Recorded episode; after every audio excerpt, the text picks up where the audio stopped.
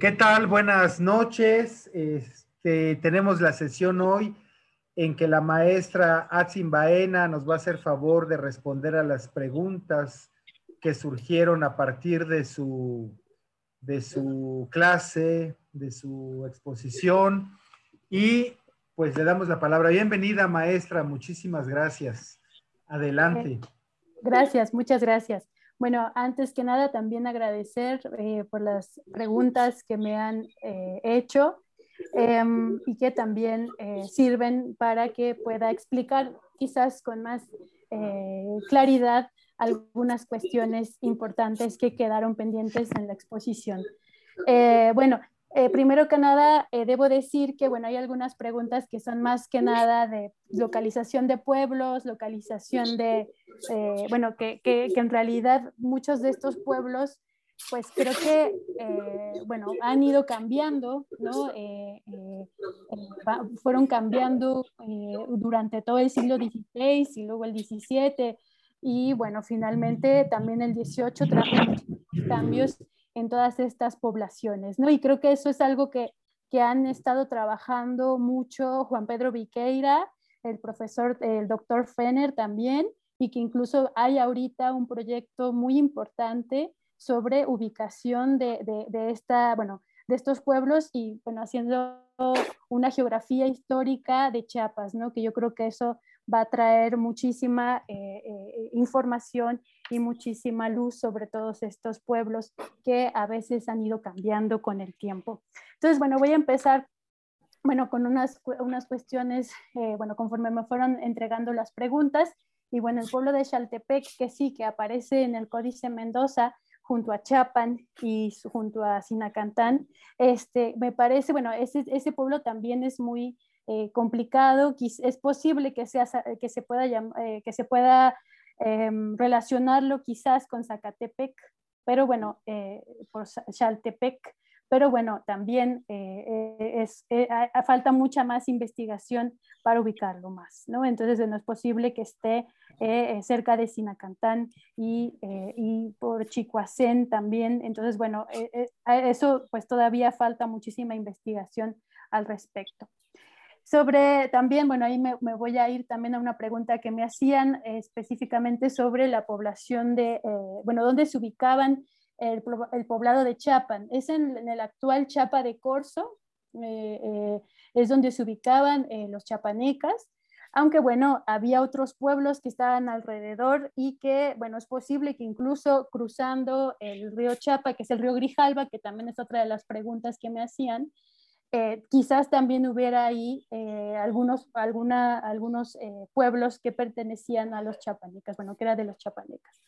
Por otro lado, es interesante también mencionar que había incluso, bueno, en el 16 hubo algunos conflictos, ya más, en la segunda mitad del 16, por las salinas de Izapa, ¿no? que es donde está actualmente los escopetazos, Em, y que incluso hay ahí unos ríos eh, muy importantes, es donde está la cascada del chorreadero y todo, todos esos, esos, ríos.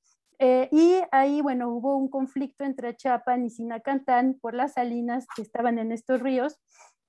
Y eso también, bueno, nos da de alguna forma un, un indicio para pensar que eh, los chapanecas llegaban incluso hasta estos hasta estas zonas, ¿no? Eh, entonces, bueno, pero bueno, todavía les comento, todavía estamos en pañales en toda esta, en esta investigación, que es una investigación que, que se debe de hacer interdisciplinaria, ¿no? Con arqueólogos, arqueólogas, historiadores, historiadoras, para eh, trabajar más a fondo, bueno, e historiar, historizar todos estos pueblos que han ido cambiando, ¿no? Otra cosa que yo creo que después verán con el profesor Juan Pedro, pues es también eh, la cuestión de las parcialidades y eh, cómo se van a ir, van a ir cambiando muchos pueblos, ¿no? Por las congregaciones, eh, por, por, por ¿cómo se llama? También la pacificación de los lacandones, entonces van a ir cambiando muchísima, muchísimo las poblaciones durante el, el, siglo XVI y bueno, y durante toda la época que llamaríamos colonial, ¿no? Entonces, bueno, eso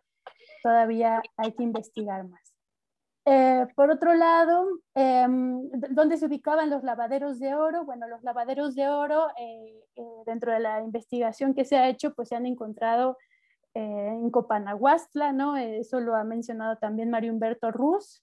Em, y bueno, ahí también hay muchísima investigación que, que está por hacer porque eh, también se han encontrado indicios en la documentación del siglo XVI de que había algunos, eh, algunos eh, ¿cómo se dice? Em, minas, ¿no? no solamente lavaderos, sino que también había algunas minas, incluso en Chapa, ¿no? entonces, bueno, se dice que los chapanecas tenían una, algunas minas que escondían ¿no? y donde sacaban oro, en algunos documentos se menciona esto, y bueno, habría que investigar también mucho sobre esto. Entonces, bueno, em, ahora me voy a ir a otras preguntas que, bueno, que están más relacionadas con lo planteado eh, en, la, en, la, en, la, conferencia, bueno, en la, en la clase. Eh, ¿en, qué, ¿en, qué, año llegaron los franciscanos a Chiapas? Llegaron en 1577, eh, durante el obispado de Fray Pedro de Uvilla. como comentaba en la, en la, bueno, en la clase, pues los vecinos de Ciudad Real ¿no? Eh, estuvieron pidiendo eh, mucho, por muchos años eh, que enviaran franciscanos a la provincia debido al control de, los dominicos en ella. ¿no? Entonces, bueno, esto es muy importante y en 1500, a partir de 1577 que llegan los franciscanos, también va a haber una serie de conflictos entre eh, los dominicos y los franciscanos y los clérigos seculares. ¿no? Los clérigos seculares son quienes eh, no eh, pertenecen a una orden religiosa, sino que dependen de las parroquias de indios o de la iglesia catedral. ¿no? Entonces, bueno, ellos también eran clérigos y muchos, muchos de estos clérigos es interesante porque para, para finales del siglo XVI van a ser nacidos en Ciudad Real. ¿no? Entonces ya tenemos también cómo se va eh, van, van entrando también los hijos nacidos en Ciudad Real, van entrando tanto al clérigo, a, ser clérigos, como a la orden franciscana, ¿no? Eh, a diferencia de los dominicos que ponían algunos límites a los vecinos que se incorporaran a, a su orden religiosa, ¿no? Entonces, bueno, esto es muy interesante. Em, eh, por otro lado, me preguntaban si los oidores eran los comisionados por la corona sí, eh, eh, por, por la, e, exacto, eran comisionados, eran elegidos por, por, la corona, pero bueno, había que explicar o a lo mejor matizar más esta, esta situación, ¿no? Eh, la administración de la autoridad real no es tan sencilla, también hay una complejidad, ¿no? De cómo se piden los cargos, a quién se les dan estos cargos y, bueno, tiene que ver también con pues quiénes, con, con, la época ¿no? en la que se están mandando qué tipo de personas, si se piden oidores que sean letrados, es decir, que, que, hayan estudiado en la universidad, ¿no? que conozcan incluso algunos de derecho canónico, ¿no? o, o, este, o se pide incluso en algunos momentos también eh, bueno, o llegan eh, gente de capa y espada, ¿no? Que, que, se dedica pues a la defensa de los reinos de Guatemala, ¿no? En este, en este caso. Em, entonces, bueno, em, como les comentaba, eh, bueno, la audiencia estaba formada también por un presidente y sus oidores, y bueno, estos oidores eran oficiales reales. ¿Qué quiere decir esto? Que en algunos casos, pues recibían una paga eh, por la corona, ¿no? por la caja real, y, eh, pero eh, los salarios no eran tan altos. ¿no? Lo más importante para estos oidores, para estos oficiales reales, eran los vínculos que podían generar al ser una autoridad, ¿no? En un espacio específico, como en el caso de Guatemala, ¿no? Entonces, bueno, según la legislación o algunos, algunas cédulas reales que mandaba el rey trataba de controlar que los oidores se, metiera por, e, se metieran al comer, a, los, a los, pues al comercio, ¿no? a generar negocios particulares, pero bueno, al estudiar más a fondo a todos estos personajes, pues uno se puede dar cuenta que pues en efecto pues tenían sus propias, eh, algunos tenían sus propios negocios, ¿no? Entonces, bueno, también dependía, llegaban a un lugar que, que solicitaban, pues porque eh, tenían una red a lo mejor ahí, ¿no? para generar sus propios negocios. Bueno, entonces esto depende también qué tipo, qué oidor, qué, este, presidente, bueno, podemos rastrear más, más cuestiones sobre ello. Em, las personas también pedían, hacían sus méritos y servicios para solicitar al rey que se les nombrara como oidores o como presidentes de la audiencia.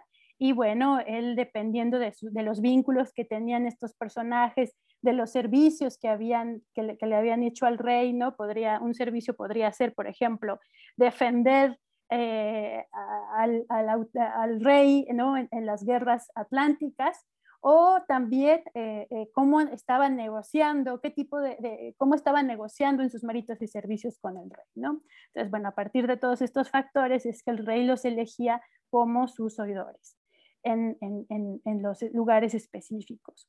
Em, eh, también me, me, hacen un comentario sobre que los dominicos llegan en, 1800, en 1545 y bueno, es verdad, sí, en efecto, los dominicos llegan en 1545 yo lo que a, la provincia de Chapa, yo lo que comentaba en la, en, la, en la, clase era que en 1546, o sea, un año después, es que llegan a otros pueblos, ¿no? A, ya a este, empezar la evangelización, ¿no? O sea, sí llegan en 45 con, con Bartolomé de las Casas, pero es en 46 cuando empiezan a, a, en los pueblos de indios para esta evangelización.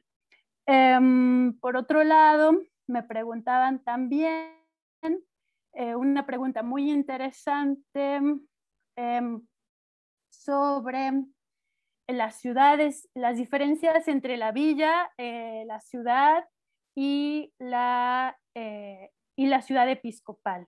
Y bueno, creo que esa persona también tenía unas preguntas relacionadas con esto sobre la importancia de la Villa Espíritu Santo y sobre los asentamientos que se fundaron en la provincia de Chiapas.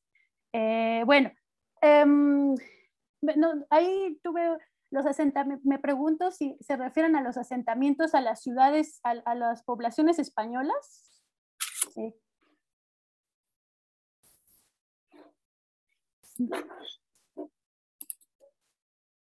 ¿Sí? Perdón, vamos a checar si está por aquí.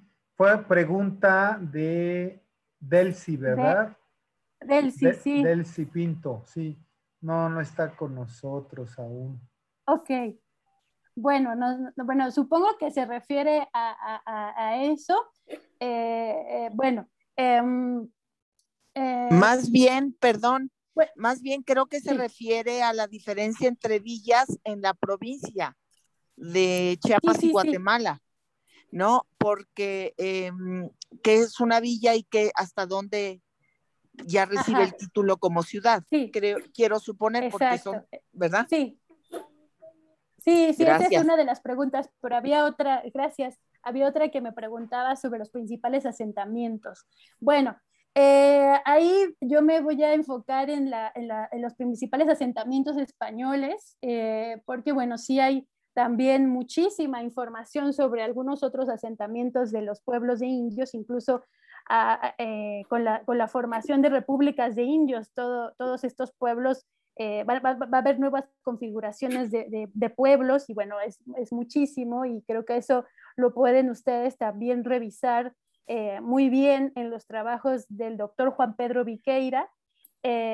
y bueno, yo me voy a enfocar entonces en la cuestión de los asentamientos españoles, ¿no? Eh, bueno, en San Cristóbal, la primera, se podría decir que la primera ciudad o, núcleo eh, poblacional español hispano eh, que se configuró en, el siglo XVI, en lo que podríamos llamar la provincia de Pues fue la que se conoce como San Cristóbal de los Llanos en Comitán, ¿no? Esa fue la primera una de las primeras de, estos asentamientos y que, eh, como ustedes saben, eh, bueno, eh, se hizo con, la, pobló gente que venía desde Guatemala, ¿no? Desde Santiago, Guatemala. Muchos de estos personajes, pues ya no tenían, no habían obtenido encomiendas, ¿no? En Santiago de Guatemala y es por eso que salen de ahí junto con Puerto Correro, que es este, que es este importante capitán eh, salen de eh, Santiago de Guatemala, se incorporan a lo que llamaríamos hoy la provincia de Chiapas y llegan a esta parte que podríamos llamar hoy Comitán y ahí fundan una primera villa. Posteriormente también llegan a Villarreal, ¿no? los, bueno, fundan Villarreal, Mazariegos y los Estrada con todas las, las huestes que, llevaban y fundan en, en, lo que en Chapan, ¿no? Se eh, fundan ahí su villa, su primera villa. Después, como se enteran de que también está San Cristóbal de los Llanos en Comitán, se pasan a lo que actualmente es San Cristóbal de los Llanos y bueno, ya hacen todo este tipo, estas negociaciones que les comentaba en la clase, ¿no? Y finalmente se configura una ciudad ahí, ¿no? Se configura este, la, la villa de, eh, eh, Villarreal primero, después Villa de San Cristóbal de los Llanos, ¿no? al fundirse tanto la de Comitán como la de, de los Altos, y posteriormente, y este, bueno, ahí, ahí puedo comentarles esta cuestión sobre la diferencia entre villa, ciudad y ciudad episcopal. La villa, ¿no? Es, eh, el primer, de alguna forma, es el primer poblamiento que hacen los súbditos y vasallos del rey de España, ¿no? Eh, al llegar a, algún eh, territorio, ¿no? Que quieren conquistar, que quieren eh, de alguna forma controlar los recursos de ese, de ese territorio. Entonces fundan ahí un, primer, un primer asentamiento al que se le llamaría una villa, ¿no? Eso mismo también hizo Hernán Cortés en la Villa Rica de Veracruz, ¿no? Eso es muy importante jurisdiccionalmente porque les da el derecho a lo, bueno, según la legislación eh, castellana, eh, pues les da eh, el derecho de controlar los recursos locales de, esas, de esa villa, ¿no? Entonces, frente a otras villas, a otras ciudades, imagínense ustedes que en aquella época, pues muchísima gente, bueno, que salía de migrando eh, de eh, la península ibérica, ¿no? Y que, y que iban buscando riquezas y que iban buscando, eh, bueno, formas de enriquecimiento, pues ah, hubo un gran conflicto por los recursos a nivel regional, ¿no? Se podría decir, los territorios, y eso, y el configurar villas, ¿no?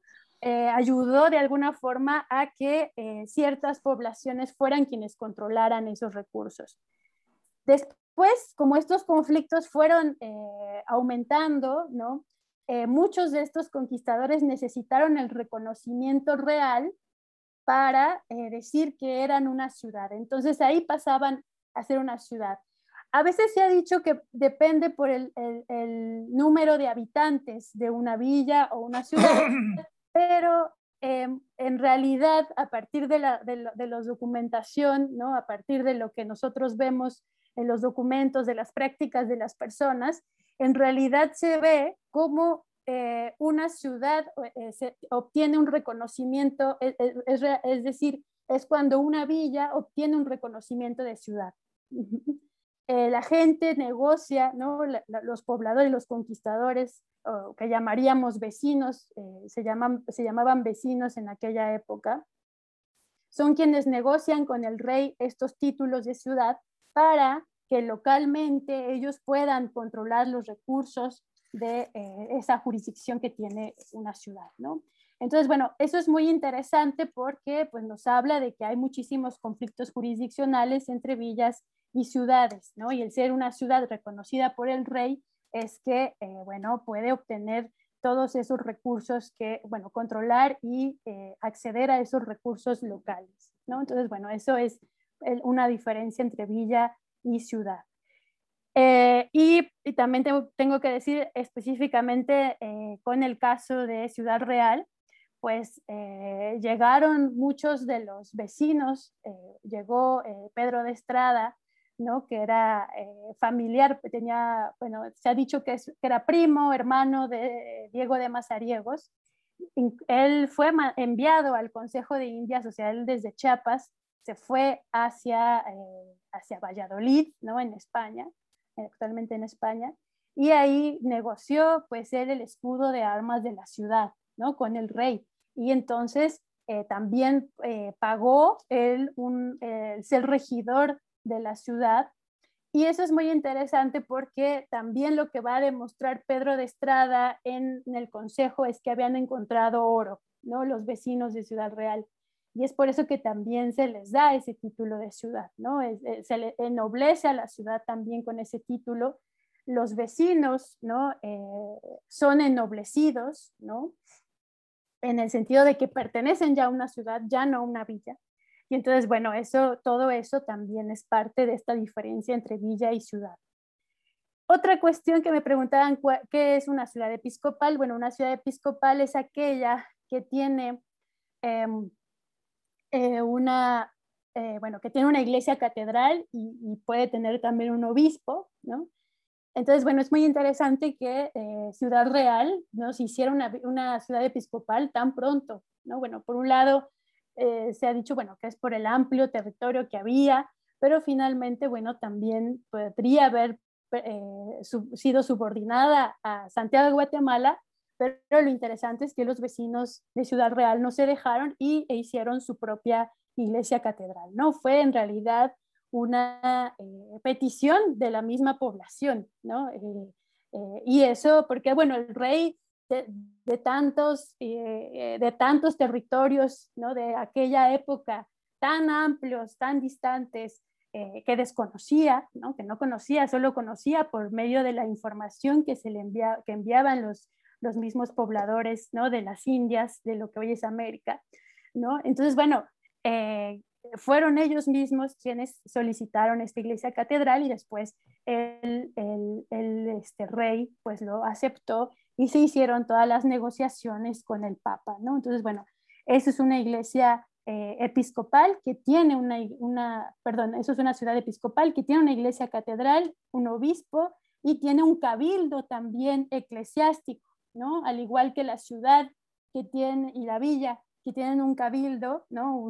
que podríamos eh, considerar un ayuntamiento, ¿no? Que gobierna la ciudad, que gobierna y da justicia, ¿no? También la iglesia catedral tiene un, eh, cabildo eclesiástico que también gobierna la iglesia y, otorga justicia, ¿no? Bueno, entonces eso, eso es eh, la diferencia entre una y otra. Em, me preguntaban también sobre la importancia de, San, de Espíritu Santo. Y eh, bueno, Espíritu Santo eh, para la primera mitad del siglo XVI sí fue muy importante porque desde ahí salían, desde como era una villa que estaba en el puerto de Coatzacoalcos, pues desde ahí salían todos los esclavos indios con los que comerciaron los primeros, los primeros conquistadores, ¿no? Eh, y estos esclavos indios eran llevados a las Antillas eh, con quienes tenían negocios. Eh, a, cambio de los esclavos indios se obtenían en las Antillas caballos o armas. Eh, debido a que en las Antillas había bajado la población por, la, por las epidemias y por la explotación que, que, se habían hecho de ellos.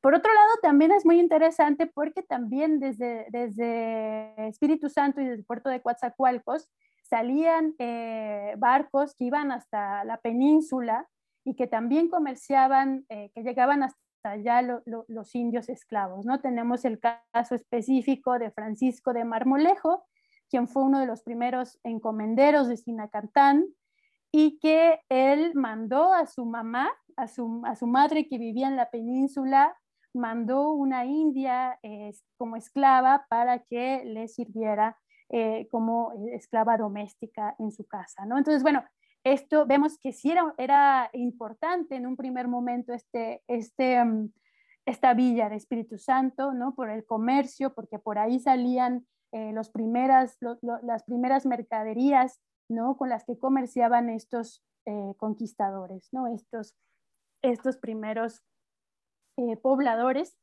Y em, para la, bueno, como en realidad para esta gente, para estos vecinos, lo más importante era este tipo de comercio eh, y tener ahí su ciudad en un puerto, no vieron con tanto interés poblar más hacia adentro, ¿no? No vieron con interés poblar eh, hacia los altos de Chiapas, ¿no? Porque en realidad esos territorios o ese espacio les servía a ellos más bien para obtener esclavos indios, ¿no? Entonces, bueno, era parte de su negocio. Em, por otro lado, em, me preguntaban también si la ruta comercial que menciono sobre Coatzacoalco y los Altos de Guatemala podría ser la misma ruta que se tomó para el Camino Real de Chiapas o si fueron distintas. Esta pregunta es muy interesante porque, bueno, como les comento, bueno, yo creo que es probable, pero también, así como los pueblos iban cambiando, también las rutas iban cambiando, ¿no? Hay que, ahí tendríamos que eh, como si, hacer una cronología de los cambios de estas rutas ¿no? Y bueno, también eso implica muchísima investigación, cómo iban cambiando, por qué pueblos iban pasando, ¿no? Eh, y bueno, les, como les comentaba, creo que eso nos va a dar luz este proyecto de investigación del doctor Juan Pedro Viqueira y el doctor Fenner sobre la geografía histórica de Chiapas, ¿no? Eh, y bueno, creo que hasta aquí sería lo que me han preguntado. Y pues muchísimas gracias por sus preguntas. Espero haber podido haber respondido. ¿Algún comentario? Tenemos siete minutos. ¿Alguien gusta comentar algo, preguntar algo? Aquí pregunta, la ruta comercial entre Villa en el chat. La ah, ruta comercial entre Villa del Espíritu Santo, ahí está, maestra.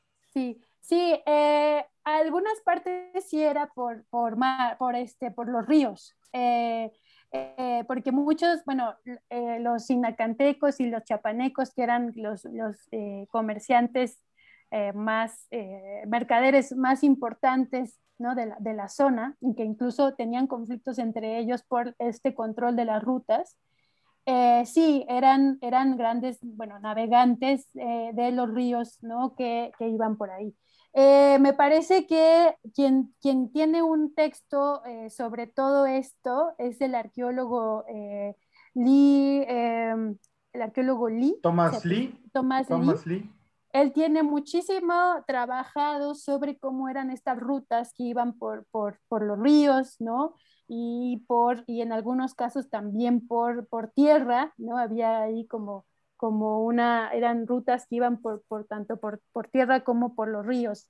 Eh, si quiere, déjenme encontrar la, la, este, la referencia y se la envío porque sí tiene él un artículo muy, muy bueno sobre, sobre esto, ¿no? Creo que, creo que eh, David, David este, pueda tenerlo también, que él nos dio la sugerencia de Thomas Lee ahorita.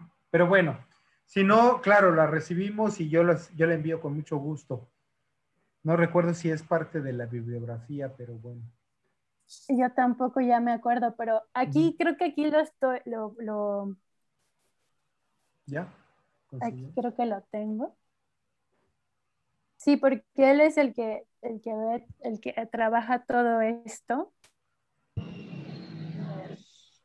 Bueno, no sé si, si quieren mientras la busco, ¿Algún otro comentario, pregunta?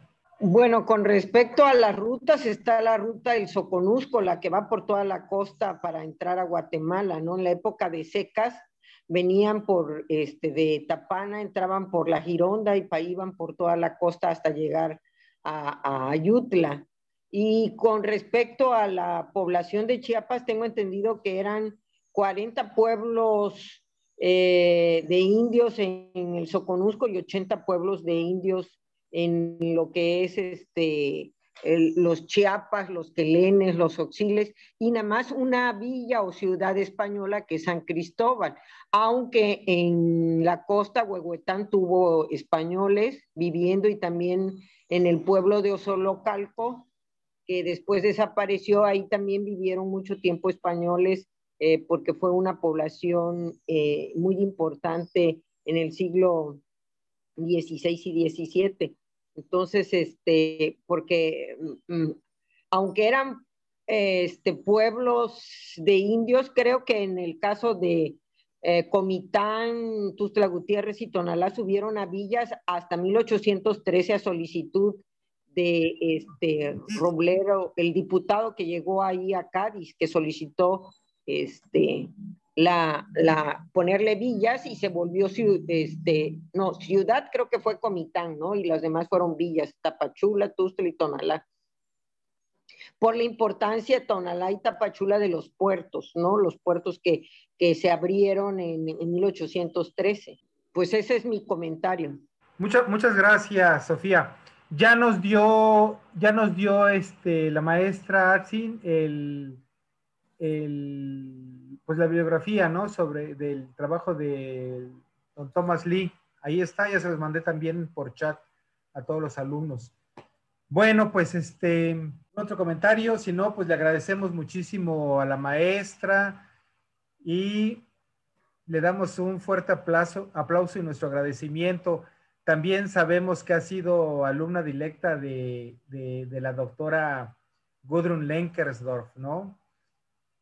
Qué, qué, maravilla, qué gran experiencia, por supuesto. Y que, y que continúe también con ese gran bagaje cultural de, de la doctora. Este, pues alguien que no es de Chiapas, también agradecerle eso que desde la Ciudad de México se interesó tanto por, por nuestra historia. Muchísimas gracias, maestra. Y pues siempre nos despedimos con un fuerte aplauso. Muchas gracias. muchas gracias. Gracias, gracias. pues estaremos en contacto y vamos a seguir con todos, con todo este proyecto, a ver qué más cosas podemos hacer en común. Perfecto, muchísimas gracias. Bueno. Gracias. Pues gracias y gracias a todos y buenas noches. El próximo jueves tenemos ya una primera sesión con, con el doctor Viqueira justamente. Ya les mando la información. Bueno, buenas Muchas gracias, buenas noches. Gracias, hasta luego, buenas noches. Gracias, maestra. gracias, profesora. Buenas noches. Hasta luego. hasta luego. Ya les envío la grabación de la sesión también en podcast. Vale. Lo he hecho. Gracias. Hasta luego. Buenas noches. Bye. Bye.